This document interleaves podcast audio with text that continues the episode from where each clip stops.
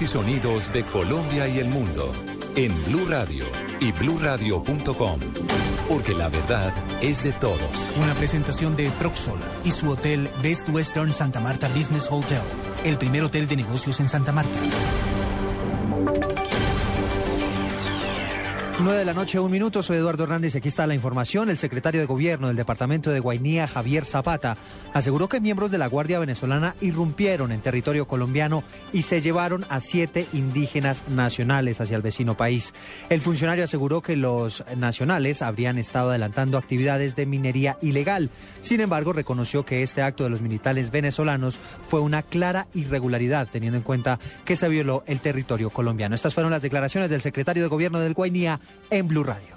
Según información del corregidor Domingo Arana, que hace presencia en la zona de Chaquita, comunidad indígena, en frontera con Venezuela, la Guardia Venezolana ingresó a aguas internacionales, en este caso a Colombia, y hizo un decomiso de una balsa. Los integrantes de esta balsa fueron detenidos y fueron conducidos al estado Amazonas, Puerto Ayacucho. Eh, según información que me acaban de dar, fueron dados libres en el día de hoy, pero fue decomisada la, la balsa. Como lo decía anteriormente, son aguas internacionales, por lo tanto, en la comunicación que nos da el corregidor, sí hay una violación, hay una violación de la Guardia Venezolana al ingresar a las aguas colombianas y hacer estos procedimientos.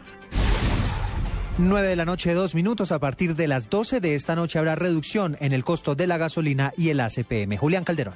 A partir de la medianoche de hoy, el precio del galón de gasolina se reducirá en 144,3 pesos y quedará en 8.607 pesos con 86 centavos. Del mismo modo, la CPM bajará su precio en 123,1 pesos, ubicándose el galón en 8.113,15 pesos. El Ministerio de Minas y Energía aseguró que estos precios, los segundos más bajos en los últimos 17 meses, se dan como resultado de la fórmula para determinar los precios del combustible. Y según lo determinó esta cartera, el galón de gasolina se venderá en Cartagena a 8.406 pesos, en Barranquilla a 8.445, en Villavicencio a 8.707 pesos, en Medellín a 8.558 y en Cali a 8.608 pesos, entre otras ciudades. Julián Calderón, Blue Radio. 9 de la noche, tres minutos. El Ministerio de Justicia se pronunció en torno a las dificultades de orden público en diferentes centros de reclusión para menores de edad. ¿Qué dijo Rubén Bayona?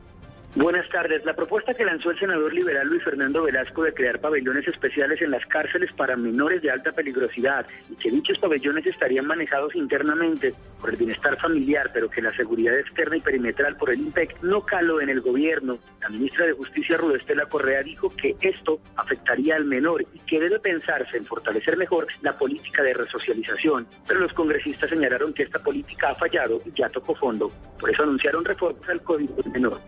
Declaraciones de la ministra se dieron en el marco del primer debate del Código Penitenciario y Carcelario. Rubén Darío Bayona, Blue Radio. Rubén, gracias. Nueve de la noche y cuatro minutos. Y hablamos ahora de información internacional, porque finalmente se conocieron las declaraciones del diputado opositor Julio Borges, quien fue fuertemente golpeado durante la pelea que se eh, formó hoy en la Asamblea venezolana. El político aseguró que la gresca se formó cuando el presidente del organismo Diosdado Cabello quiso hacer una especie de examen a todos los diputados en el cual se comprometían a reconocer como legítimo el mandato del presidente Nicolás Maduro. Estas fueron las declaraciones del diputado opositor Julio Borges. Yo quiero decirle al señor Diosdado Cabello que la conciencia no se somete a ningún examen y nos podrán golpear como lo han hecho, nos podrán meter en la cárcel, nos podrán matar, pero los principios no se venden, los ideales no se venden y estos golpes a nosotros lo que nos dan es más fuerza para luchar por un país distinto, por un país donde haya justicia, donde haya diálogo, donde haya realmente los valores de una democracia y usted, señor Diosdado Cabello, lo que está excavando la tumba de todo el proceso que ustedes llaman revolución. Esa es la realidad. La noche es cinco minutos. Seguimos con información internacional porque en medio de la crisis económica en Europa, Grecia aprobó una ley para despedir a 15.000 funcionarios. Detalles con Silvia Carrasco.